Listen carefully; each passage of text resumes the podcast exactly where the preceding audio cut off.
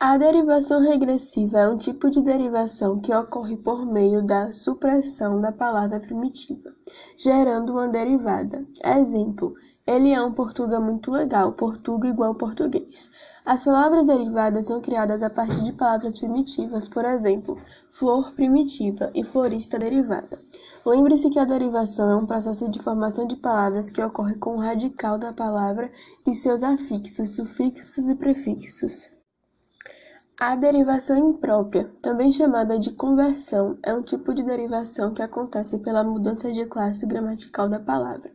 Ou seja, a formação de uma nova palavra é obtida pela mudança da função gramatical, substantivo, adjetivo, verbo, advérbio, etc., na frase. Exemplo: Joana tem um andar muito determinado, substantivo. Essa tarde podemos andar no parque, verbo. Note que nesse tipo de derivação não é acrescido nem prefixo nem sufixo à palavra. Dessa forma, não ocorre nenhuma mudança na estrutura do termo, mas sim no significado dele. Todavia, a nova palavra desempenha outro papel gramatical na frase de acordo com o contexto em que está inserida.